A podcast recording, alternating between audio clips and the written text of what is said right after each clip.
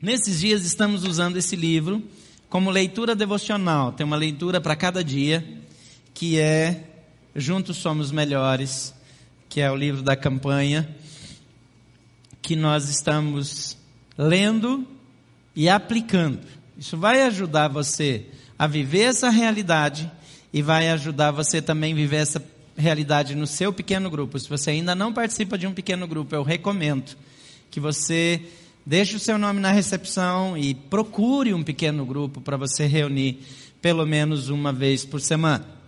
Filipenses 1, 27 diz: Não importa o que aconteça, exerçam a sua cidadania de maneira digna do Evangelho de Cristo, para que assim, quer eu vá e os veja, quer apenas ouça a seu respeito em minha ausência, fique sabendo que vocês permanecem firmes num só espírito, lutando unânimes pela fé evangélica. Eu não gosto muito dessa tradução que usa a expressão fé evangélica, porque na cabeça, no ouvido de quem ouve aí fora, parece que é uma fé evangélica no sentido religioso. O texto aqui não está falando de fé evangélica ou não evangélica, católica, espírita, nada disso. Está falando da fé no evangelho. Tá? Eu sei que você sabe disso. Mas o nosso ouvido fica tão acostumado com a linguagem que se usa hoje, que quando a gente fala em fé evangélica, a gente acha que é a fé da religião evangélica. Não é nada disso. Paulo não tinha tempo para escrever sobre esse tipo de coisa. A Bíblia não tem tempo, não gasta tempo se preocupando. Deus não colocou ali informações sobre o que é evangélico, o que não é evangélico, nada disso. O que é do evangelho. Aí sim, evangélico nesse sentido. Pela fé baseada no evangelho. Filipenses 1:5 por causa da cooperação que tem dado o evangelho desde o princípio até agora. Nós vivemos juntos e praticamos o Evangelho de Jesus Cristo. E é por isso que nós somos uma comunidade. É por isso que nós estamos aqui. É por isso que nós nos reunimos. É por isso que nós cantamos. É por isso que a gente vai lá dar sopa para quem tem fome, vai lá dar um suco de laranja para quem tem sede, vai levar uma coisa lá para ajudar as crianças do Varjão. Nós estamos olhando para a estrutural e, e clamando a Deus para que abra portas, nos dê o tempo, o momento certo para estender a mão nós precisamos crescer e fazemos isso melhor quando nós fazemos juntos. Na semana passada, nós focamos no fato de que eu e você precisamos uns dos outros. Você precisa de outras pessoas na sua vida. Deus nos criou para o relacionamento. Hoje nós queremos olhar para um dos propósitos de Deus ao nos criar, que é o fato de que nós fomos feitos para uma missão tem algo de Deus para a sua vida. Hoje de manhã, o pastor Mário, que pregou aqui, ele trouxe uma mensagem desafiadora sobre nunca desistir. Marcou a minha vida, eu fui de fato abençoado por Deus hoje de manhã. Algumas coisas Deus falou comigo que eu estava enxergando desafios bem menores do que Deus tem.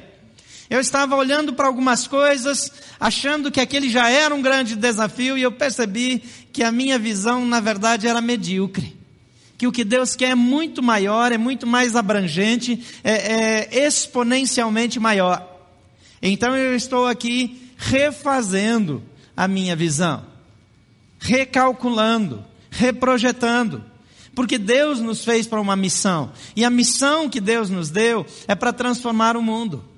Daqui a pouco eu vou sair daqui, correr para o aeroporto. Você ainda vai estar cantando aqui, eu já vou estar fazendo meu check-in.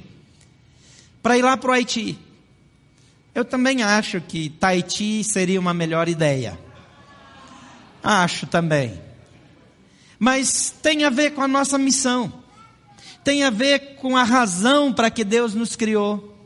Estender a mão para pessoas que precisam mais. Nós estamos entrando a Estamos a poucos momentos de celebrar um convênio para apoiar os refugiados de uma maneira mais concreta. Quantas pessoas estão sofrendo ao redor do mundo? Agora eu e você, podemos resolver o problema do mundo? Não, não podemos.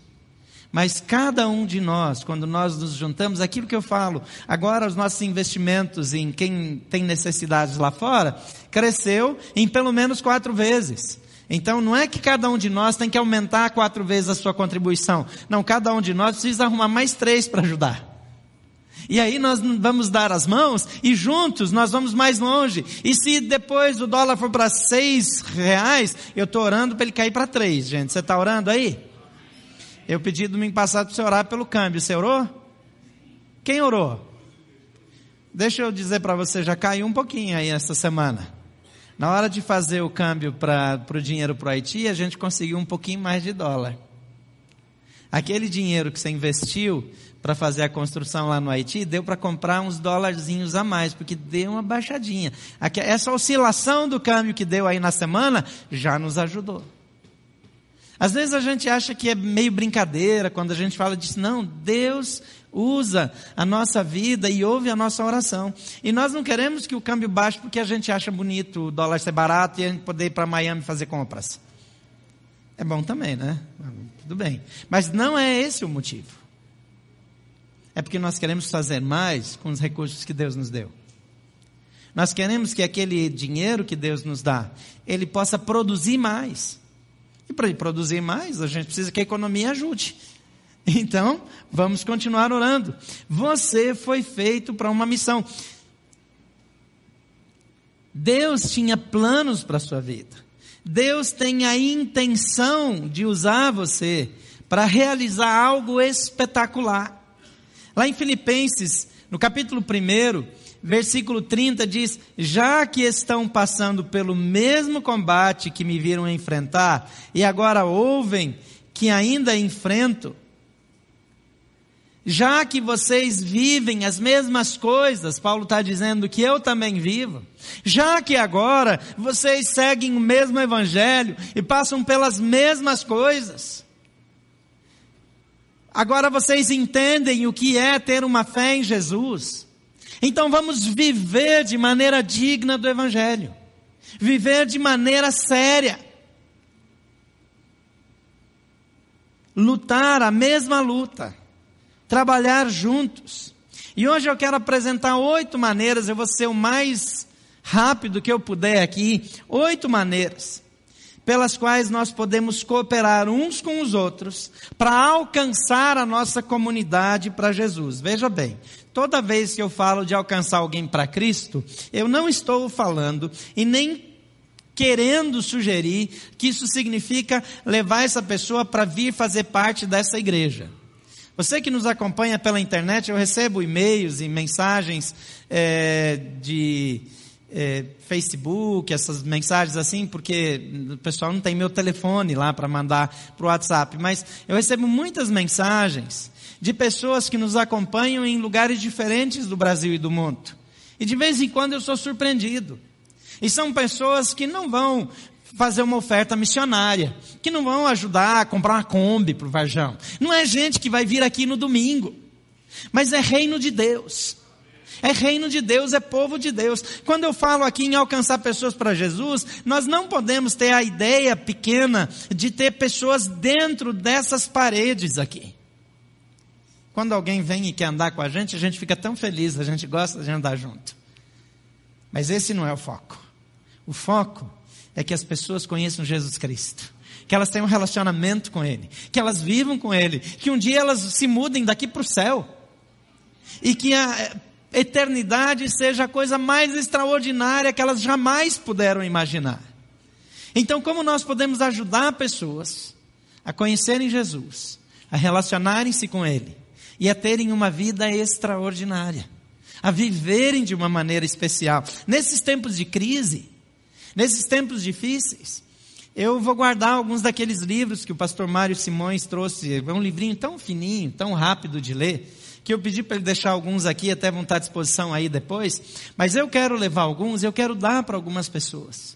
Porque nessa época difícil tem gente sofrendo. E se eu posso ajudar alguém a ter uma vida melhor, às vezes dando um livro, fazendo uma oração, mas sobretudo apresentando Jesus Cristo a vida dessa pessoa vai ser transformada. E é isso que nós queremos fazer juntos. Então, a primeira coisa, procure pelas pessoas.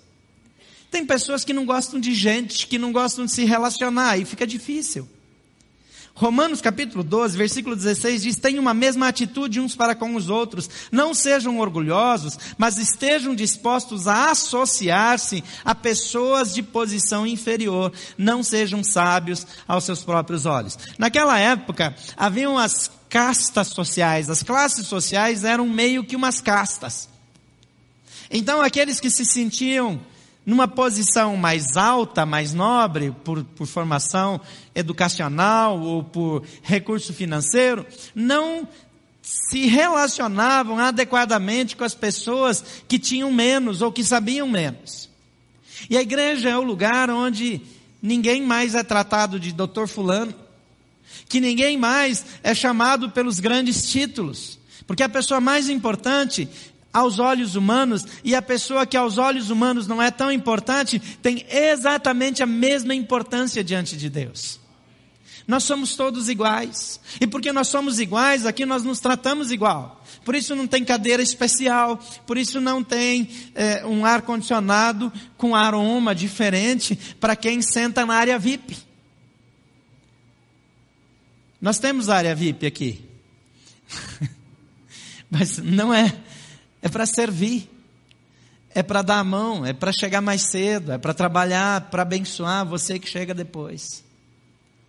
Quando nós convidamos pessoas para o alto de Páscoa, nós também temos uma área reservada para que pessoas que nós queremos que conheçam Jesus e que tem muita dificuldade de chegar aqui, a pessoa que tem dificuldade de locomoção, ou a pessoa que tem dificuldade de transporte, para que ela possa ser acolhida e bem acomodada, para que ela saiba que aqui nós somos exatamente iguais e que nós amamos de modo igual. Devemos viver assim.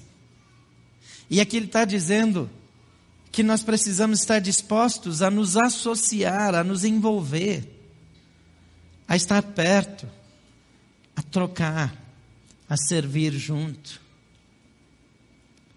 2 Timóteo, capítulo 1, versículo 7 diz: Pois Deus não nos deu um espírito de covardia, mas de poder, de amor e de equilíbrio.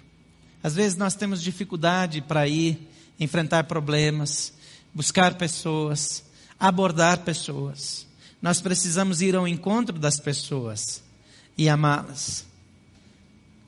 Nós não vamos agir, não vamos ir ao encontro das pessoas e amá-las por aquilo que elas merecem. Mas nós vamos buscar as pessoas e vamos levar a elas aquilo que elas precisam.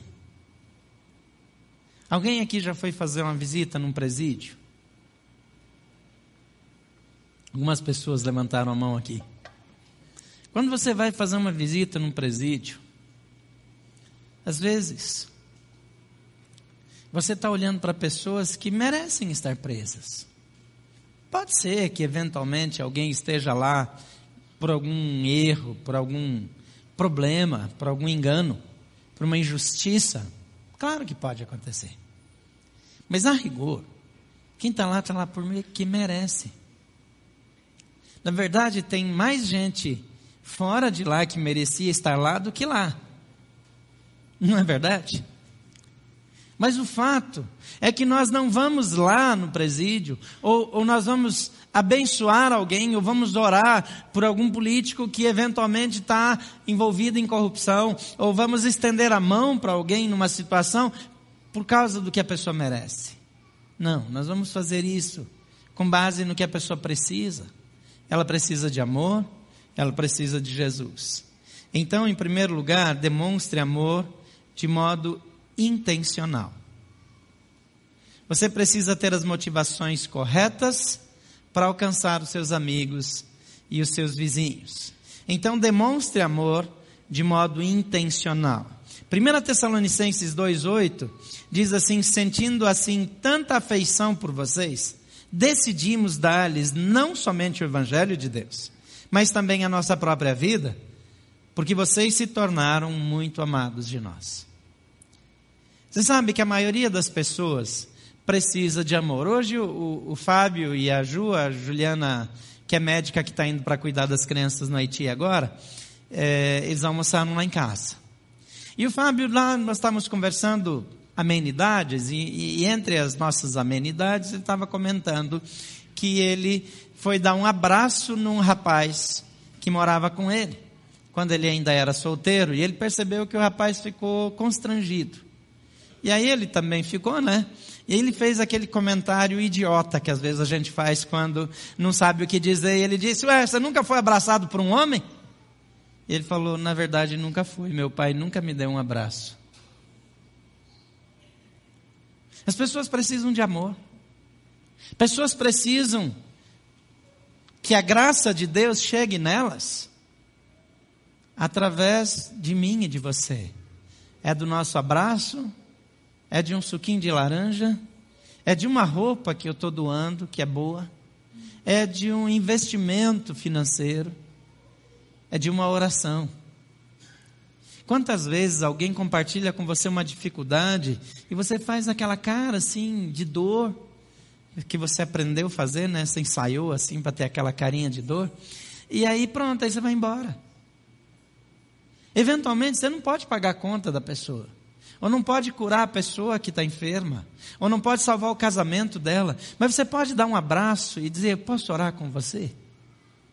E fazer uma oração com essa pessoa e dizer: Deus, transforma essa realidade. A Bíblia diz que muito pode a oração de um justo. Que os efeitos da oração de alguém é muito mais do que abrir a carteira e dar algum dinheiro. Cada um de nós tem um tipo de dom espiritual que Deus nos deu para servir as pessoas.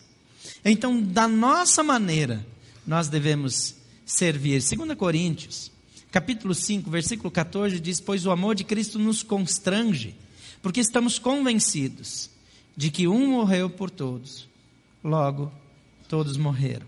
Cristo morreu por mim. Então, eu morro para minha natureza, para o meu egoísmo, para as minhas antigas paixões. E agora eu passo a viver o amor de Jesus e revelar esse amor às pessoas ao meu redor. As pessoas elas não se interessam pelo que sabemos, até que elas saibam que nós nos importamos com elas. Então tudo que fizermos deve ser por amor. E eu sempre tenho que perguntar por que é que eu estou fazendo isso? Por que, é que estamos até mesmo conversando sobre alcançar pessoas e alcançar a cidade? Por que, é que nós não nos concentramos somente em nós mesmos? Aqui já tem gente que chega. Você sabe que muito de vez em quando tem alguns lugares vazios aí atrás à noite. Mas geralmente está cheio até o fundo e de manhã a gente tem pessoas do lado de fora. Então por que, que nós estamos preocupados em buscar mais gente, arrumar mais confusão para nossa vida? Já não tem lugar. Por que é que nós estamos querendo alcançar mais? Porque nós não nos preocupamos em apenas fazer com que essa seja uma igreja calorosa e forte confortável para nós mesmos? Qual seria o motivo para focarmos na comunidade que nos cerca? Por que nós fazemos isso? Porque a Bíblia nos ensina a amar a Deus, amar ao próximo e a servir a todos. Desde o começo. Amar a Deus amar ao próximo e servir a todos. Então peça a Deus para lhe dar amor, um profundo amor pelas pessoas. Em terceiro lugar, apresente, apresente Cristo às pessoas por meio do seu modo de vida. Às vezes nós queremos até pregar o Evangelho, falar da Bíblia, sabe? Tem gente que quando vai falar da Bíblia é muito chata, você já percebeu? Você quer falar porque você gosta da Bíblia, mas a pessoa não gosta. Você quer falar o que a Bíblia ensina, mas a pessoa não liga para o que a Bíblia ensina. Por que, que você vai ficar falando para ela desse jeito? Às vezes você se torna um chato, uma pessoa desagradável. A melhor coisa é que a Bíblia seja vivida por você. A única Bíblia que a maioria das pessoas vai ler é a que está sendo revelada na sua vida. Então, se a sua vida é uma expressão do que a Bíblia ensina, as pessoas vão perguntar para você. E aí Paulo vai dizer assim: estejam sempre prontos para responder com mansidão a todos quantos vos perguntarem a razão da esperança que há em vocês. É diferente você responder quando alguém pergunta, ou você ficar perturbando a pessoa quando ela não quer falar disso. Viva o Evangelho, faça o bem, estenda a mão, revele amor, isso vai fazer toda a diferença.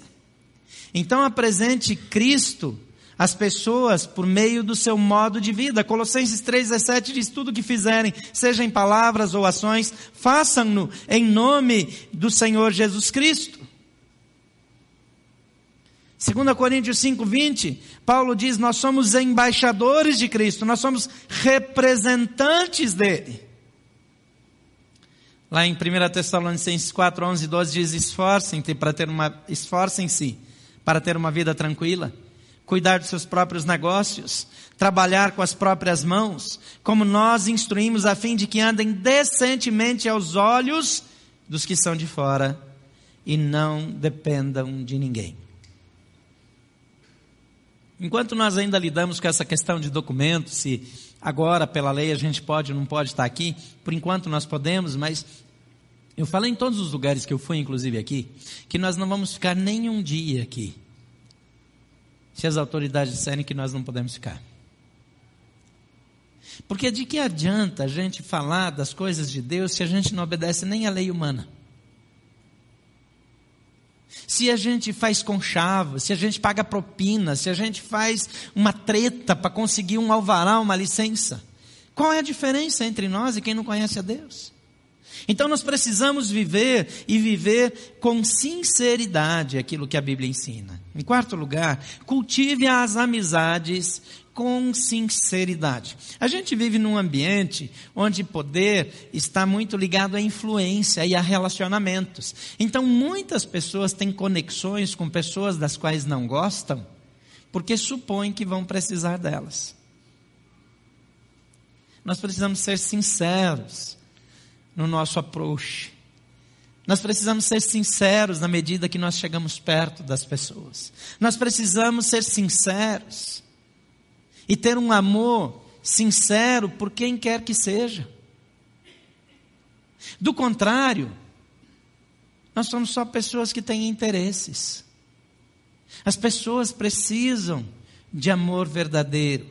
Em Romanos 12, 16, diz assim: tenham uma mesma atitude uns para com os outros. Não sejam orgulhosos, mas estejam sempre dispostos a associar-se a pessoas de posição inferior. Eu estou voltando para esse texto, porque esse texto, essa palavra na época era uma palavra escandalosa.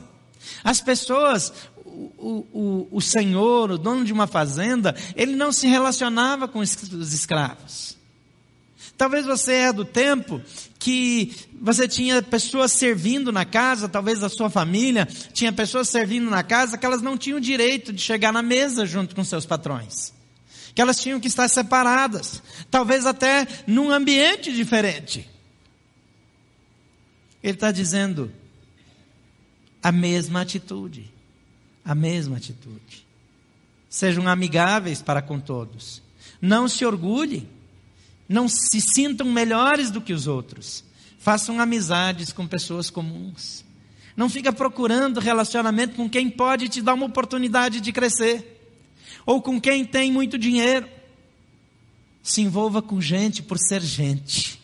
Pessoas que Deus ama. E ponto final. Em quinto lugar, confie na intervenção divina na vida das pessoas. Ore e creia que Deus vai agir. Nós devemos orar pelas pessoas.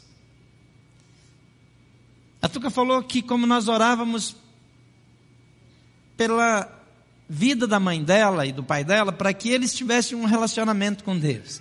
Nós nunca oramos para que eles tivessem a mesma religião no sentido humano que a gente. Nós nunca pedimos que eles fossem da mesma igreja que a gente, porque isso não é importante. Mas sabe, nesses anos, primeiro eu vi a minha sogra desenvolver um relacionamento com Deus. E ela ficou doente. E finalmente ela morreu. Mas durante a doença dela, eu tive alguns momentos de conversa com ela, onde a segurança dela em Jesus era uma coisa linda. Eu não posso imaginar ela passando por aquilo que ela passou sem Jesus. E quando ela morreu, a gente sabia que ela só passou dessa vida para uma nova e melhor. Porque Jesus já tinha tudo preparado para ela. Agora, se não tivesse sido assim, que tipo de dor nós sentiríamos? O que seria dela? Como as coisas aconteceriam? Todas as pessoas podem ser alcançadas, então nós devemos orar por, elas. Hebreus 11, capítulo 1 diz: Ora, a fé é a certeza daquilo que esperamos e a prova das coisas que nós não vemos. A Bíblia vai dizer também em Hebreus que sem fé é impossível agradar a Deus. Deixa eu dizer para você: não existe nenhuma pessoa no mundo que Deus não possa transformar. Sabe aquele marido troglodita que você arrumou. Aliás, como é que você foi casar com uma pessoa assim? Fala para mim. Agora que casou, ora por essa criatura abominável. Deixa Deus transformar. Sabe aquele filho difícil? Sabe aquela pessoa da família, aquele cunhado? Cunhado, às vezes a gente acha que não deveria orar, né? Mas ora pelo cunhado também. Pode orar até pela sogra. Eu acho muita maldade que o povo faz tanta piada de sogra. Porque é muito errado. Deixa para lá. Então, gente, falando sério, eu tenho um avião para pegar. É, nós podemos orar porque todas as pessoas podem ser alcançadas. Não existe ninguém que Jesus não possa transformar. Outro dia alguém veio falar comigo sobre um colega de trabalho que tinha uma posição mais alta dentro do trabalho, um cargo de chefia, e que literalmente infernizava a vida dessa pessoa. E a pessoa tinha vontade de matar, mas decidiu orar por ela. E não é que a pessoa mudou completamente? Veio até aqui para a igreja, agora não posso mais contar o nome. A pessoa mudou. A pessoa é diferente. De repente é uma outra pessoa. Presta atenção, a pessoa mais difícil, a pessoa que você acha que nunca vai mudar. Deus pode mudar essa pessoa. Então ore por ela. Ore por ela. A Bíblia diz lá em Marcos 11, 22, lá, é, que seja de acordo com a fé de vocês. Jesus diz: seja conforme a fé de vocês. Agora, se eu não creio, nada vai acontecer. Mas Jesus diz: seja conforme a sua fé. Tem uma história do Charles Spurgeon. O Spurgeon foi um pastor do século XIX. Ele pastoreou a maior igreja na época dele, em Londres. E ele falava nas reuniões dele para mais ou menos 10 mil pessoas. Isso na época era uma multidão absurda. Ainda é bastante gente, né? Muitas pessoas se entregavam a Cristo por causa do ensino que ele fazia da palavra. E um dia um, um pregador mais novo, falou com ele e, e, disse: Você pode me ajudar? Porque quando eu falo para as pessoas, é, eu não vejo as pessoas querendo seguir a Deus como quando o senhor fala. E ele vira para esse rapaz e disse: Mas você não espera que toda vez que você ensina, as pessoas se convertam ao Evangelho e queiram seguir a Jesus? Espera? Ele falou: Claro que não. Ele falou: Pois aí está o problema. Esse é o problema. Enquanto você não esperar mesmo e crer que elas vão mudar, elas não vão mudar. Não existe ninguém que o amor de Deus não possa mudar. Então espere e confie, ou confie e espere pela ação de Deus na vida das pessoas. Em sexto lugar, desenvolva um interesse genuíno pelas pessoas. Em 1 Coríntios 9, 22, 23, é, Paulo está escrevendo aqui: para com os fracos, ele diz: Eu tornei-me fraco para ganhar os fracos. Tornei-me tudo para com todos, para de alguma forma salvar alguns. Faço tudo isso por causa do Evangelho, para ser comparticipante com ele. Paulo está dizendo que ele se fez sábio para com sábios, tolo para com os tolos, forte, fraco ele se identificou, ele se esforçou, ele se empenhou, ele se interessou o suficiente para viver da maneira como as pessoas vivem. Um dos teólogos e pensadores mais interessantes desses últimos tempos que eu tenho encontrado chama-se Gunther Carlos Krieger.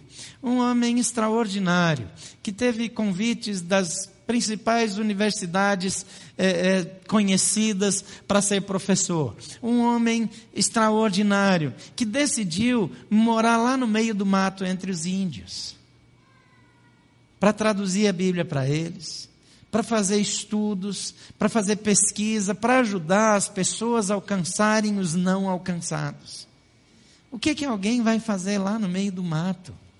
Com aquela capacidade toda, com aquela qualificação toda.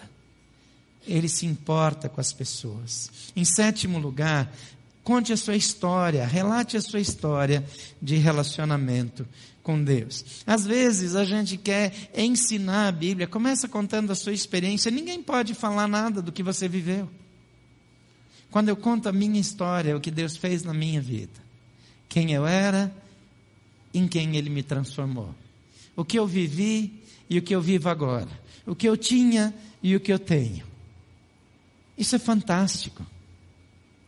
Pedro diz, lá em 1 Pedro 2,9: Vocês, porém, são a geração eleita, o sacerdócio real, nação santa, povo exclusivo de Deus, para anunciar as grandezas daquele que os chamou das trevas para a sua maravilhosa luz. Viviam nas trevas, agora estão na luz. Antes não eram povo, agora são povo de Deus. Antes não eram nada, agora são sacerdotes do Deus Altíssimo. Antes estavam perdidos na sua vida, buscando as suas próprias coisas, agora podem orar pelos outros. E Deus, o Criador do universo, ouve a oração de vocês e muda a vida dos outros. Às vezes a gente está de fora e nós somos chamados para dentro. Nós somos instrumento de Deus para realizar o seu trabalho e falar no lugar dele para mostrar aos outros a diferença entre noite e dia, a diferença que ele já fez na nossa vida. E em oitavo e último lugar, orem juntos pelas pessoas. Eu já falei tanto de orar. Orem continuamente, diz lá em 1 Tessalonicenses 5, 17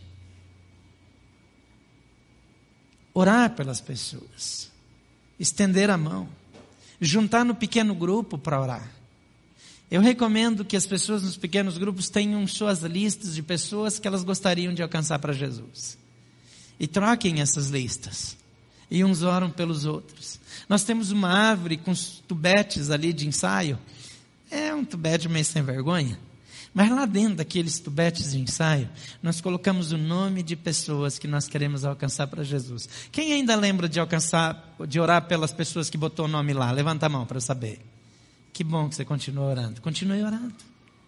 Quem já viu uma dessas pessoas aceitar Jesus desde que começou a orar? Levante a mão. Glória a Deus. Glória a Deus. É assim que funciona. Eu oro pelas pessoas. Eu sou instrumento de Deus. Mais do que fazer coisas, eu posso orar e Deus vai fazer. Em Colossenses 4, 3, ele escreve: Orem também por nós, para que Deus abra uma porta para a nossa mensagem. Às vezes nós queremos compartilhar a mensagem do Evangelho. Nós queremos entregar a mensagem do Evangelho. Mas nós estamos cheios de, cheios de insegurança, várias dificuldades. Então a gente ora e diz: Deus abre uma porta, Deus nos dá uma oportunidade. E quando nós amamos as pessoas, quando nós vamos na direção delas, quando nós falamos com elas com amor genuíno, Deus nos usa. Deus quer usar você. Deus quer usar a sua vida. E isso vai fazer diferença no seu dia a dia, hoje e todos os dias da sua vida. Pedro vai finalizar essa mensagem. Eu queria que você o recebesse agora. Eu sei que Deus quer falar com você, Ele vai orar com você nesse momento, mas começa a pensar em quais são as pessoas que você quer alcançar para Jesus. E também como Deus quer começar com você, porque sempre começa na minha vida e na sua vida. Deus abençoe. Durante essas últimas semanas, ah, Nós temos visto Deus fazer coisas tão incríveis por meio de pequenas ações, pequenas atitudes de amor, de demonstração de amor por aqueles que precisam, por aqueles que estão ao nosso redor. O pastor falou na semana passada da ação que o Assis liderou com um grupo de mais ou menos 40 pessoas aqui da igreja lá na rodoviária, uma simples distribuição de, de uma sopa, de um caldo, várias e várias vidas, várias famílias sendo abençoadas. Eles vão voltar lá sexta-feira, se você quiser você pode ir junto. Nós vimos o vídeo da Ana e da Luísa e com mais algumas meninas indo lá para a rodoviária distribuir um suco e arrancar um sorriso de algumas pessoas, alguns meio na, meio na marra assim mas nós vimos também a juventude se levantando e se unindo nas últimas três semanas e levantando uma oferta. E sabe, levantar oferta na juventude não é uma coisa muito fácil. Jovem não tem muito dinheiro assim, geralmente. Mas uma oferta de cerca de 4 mil reais para abençoar as crianças do Varjão também. Glória a Deus por isso. O pessoal tá que compra picolé ali para ajudar os jovens que querem ir para o acampamento, para o refil e não tem dinheiro. Aí a venda do picolé se transforma em inscrição de acampamento. E é simplesmente maravilhoso ver o que Deus faz quando nós nos dispomos, quando nós nos apresentamos, quando nós dizemos: Nós estamos aqui, usa-nos. Nós queremos ser o instrumento do Senhor, a resposta do Senhor na vida das pessoas ao nosso redor. Ontem, lá no nosso encontro de jovens, que foi lá no Campus Norte, eu conheci dois jovens, o William e o Kelson. E no final da, da, nossa, do nosso, da nossa celebração, eu fui apresentado a eles por outros dois jovens que já fazem parte da nossa igreja, o Felipe e o Danilo. E eles vieram me apresentar e falaram: esse aqui é o William, esse aqui é o Kelson. Eu conversei um pouco com eles e eles me disseram, depois em particular, que são dois moradores de rua, é, viciados em bebida e que já há muito tempo estão distantes da família, distantes de qualquer tipo de relacionamento qualquer tipo de perspectiva de vida, mas que estão há alguns meses se relacionando com esses dois jovens da nossa igreja, que vão até onde eles estão e os encontram e gastam alguns minutos conversando, abraçando, ouvindo suas histórias. E ontem então eles aceitaram o convite de ir à nossa igreja e participaram da nossa celebração junto com, com a juventude toda e depois lancharam com a gente. E agora, no final, quando eu fui conversar com eles, disseram: ó, sábado que vem a gente não vai voltar só nós dois, a gente vai trazer todo mundo que mora lá com a gente. E eu estou feliz da vida, porque eu jamais imaginei ver algo assim acontecendo. É, é só o amor de Deus, é a graça de Deus, mas quando nós vamos, quando nós nos dispomos, quando nós aceitamos o desafio, Ele faz o impossível, Ele faz o extraordinário e Ele nos usa, nos permite ser parte da sua história, do que Ele está fazendo no mundo, por meio da sua igreja. E eu amo ser parte de uma igreja assim. E talvez você que não seja parte ainda, você que nos visita hoje ou nos assiste pela internet e nunca tomou uma decisão por Jesus e talvez até hoje não via nenhum motivo para tomar uma decisão como essa para ser, servir a Deus, seguir a Jesus, ser parte do seu corpo que é a igreja, não é essa igreja especificamente. Se for, vai ser uma maravilha, como o pastor Gilberto disse, nós adoramos receber pessoas. Mas isso não é o mais importante. O que nós esperamos é que, ao olhar para o que nós temos buscado fazer e como temos buscado viver, não sejam os nossos nomes que se tornem conhecidos, não seja a placa de uma igreja que seja exaltada, mas seja o nome de Jesus, que seja conhecido, glorificado, exaltado e seguido pelas pessoas que têm buscado esse tipo de amor, têm buscado esse tipo de compromisso. De pessoas que se importam com pessoas, pessoas que amam pessoas, por causa do amor que receberam de Deus. A Bíblia diz que nós amamos porque Ele nos amou primeiro. E porque esse amor nos invade, esse amor nos preenche, nós podemos provocar uma onda de amor pelas pessoas a partir de nós, deixando esse amor fluir. Eu quero orar por você nessa noite, eu convido você a fechar os seus olhos. Eu quero orar em primeiro lugar por você que já é um discípulo de Jesus, você que se identifica assim. E nesses dias, e especialmente nessa noite, por meio dessa mensagem tão desafiadora, se sente tocado por Deus, incomodado pelo Espírito Santo para fazer alguma coisa, para servir, para amar de maneira prática, real, concreta, se interessar pelas pessoas, olhar para as pessoas, sentir a dor das pessoas, ter verdadeira compaixão, que é mais do que um sentimento, é mais do que derramar algumas lágrimas quando ouve uma notícia triste ou quando vê uma situação de miséria, mas é atravessar a rua e fazer alguma coisa por alguém. Se você nessa noite quer tomar uma decisão e dizer: Senhor, eu estou aqui, eu me disponho a ir, eu me disponho a ser a resposta daqueles que precisam e que estão perto de mim. Eu quero, Senhor, responder ao teu chamado, ao teu convite, porque eu creio que o Senhor me chamou para uma missão e a minha vida só tem sentido, só encontra propósito se eu de fato cumprir essa missão para a qual eu fui criado. Se você nessa noite quer assumir esse compromisso diante de Deus, eu te convido a levantar uma de suas mãos, eu vou orar por você agora. É um compromisso seu com Deus, de dizer: Senhor, pode me usar, conta comigo, eu sou parte desse time que vai espalhar essa onda de amor pelas pessoas, por causa do amor que eu recebi do Senhor na minha vida. Levante sua mão se você quer ser parte disso, se você está disposto a ir, a amar, a servir e a ser a resposta na vida de alguém. Senhor, veja essas mãos erguidas, Pai. São pessoas que nessa noite entenderam o teu recado, se sentiram comissionadas, se sentiram desafiadas a cumprirem a missão que o Senhor delegou a elas. O que eu te peço, Deus, é que o Senhor as abençoe, que o Senhor firme esse propósito em seus corações e que elas não retrocedam um passo sequer, mas avancem corajosamente, capacitadas pela tua graça, pela tua unção, pelo teu poder, pela tua sabedoria. E sejam instrumentos nas tuas mãos para transformação, para salvação de muitas e muitas vidas. Em nome e para a glória de Jesus. Amém. Permaneçam todos com os olhos fechados ainda por mais um instante. Se você nessa noite está aqui e talvez foi surpreendido pelo amor de Deus, pela graça de Deus, você ainda não tomou uma decisão de se tornar um discípulo de Jesus, um seguidor de Jesus, e nessa noite você quer experimentar esse tipo de amor que nos leva a amar, esse amor que nos preenche de tal maneira que não há opção a não ser reparti-lo, a não ser derramá-lo para as pessoas ao nosso redor. Esse amor que nos satisfaz completamente. Esse amor que nos faz olhar para o outro e amá-lo também.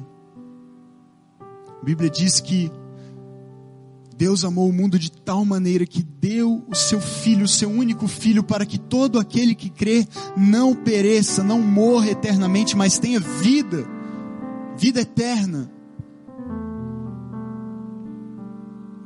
Você pode ter essa vida nessa noite. Você pode ter esse encontro transformador e definitivo, que mudará para sempre a sua história, mudará para sempre o seu destino. Basta crer. Basta receber, basta se entregar. Se você nessa noite quer tomar essa decisão em entregar sua vida para Jesus, se tornar um discípulo dele e automaticamente um instrumento nas mãos dele para demonstrar esse mesmo amor na vida de outras pessoas, eu também te convido a levantar uma de suas mãos agora e permanecer com sua mão erguida para que eu possa te ver e orar por você. E essa será a melhor decisão da sua vida. Levante sua mão, eu vou orar por você. Glória a Deus. Glória a Deus. Deus te abençoe. Todos com os olhos fechados. Levante, levante a sua mão. Não tenha medo. Deus é um Deus de amor, é um pai quer ter você como seu filho para cuidar de você, de cada uma das suas necessidades. Glória a Deus. Deus te abençoe, Deus te abençoe. Amém. Glória a Deus. Senhor, veja essas mãos erguidas aqui na frente, lá nos fundos talvez pessoas assistindo pela internet. Cada uma delas, Senhor, uma pessoa que nessa noite entendeu quem tu és, entendeu que é alvo do teu amor e da tua graça. Ah, Senhor, essa é a melhor notícia. Essa é a melhor notícia. Nós somos alvos do teu amor e da tua graça. Graça que salva, graça que reescreve a história, graça que perdoa os pecados e nos leva à tua sublime, maravilhosa presença. Nos faz filhos. Pai, que seja essa noite desse encontro, escreve esses nomes, Pai, para que o Senhor se lembre de abençoar cada uma dessas pessoas e que a partir de hoje se inicie uma nova vida, uma nova caminhada, marcada pelo teu perdão, marcada pelo teu amor e pela tua presença, a presença do teu Santo Espírito habitando cada um desses corações, Pai. Recebe essas vidas e recebe com elas a nossa alegria e nossa gratidão por quem tu és, em nome de Jesus. Amém.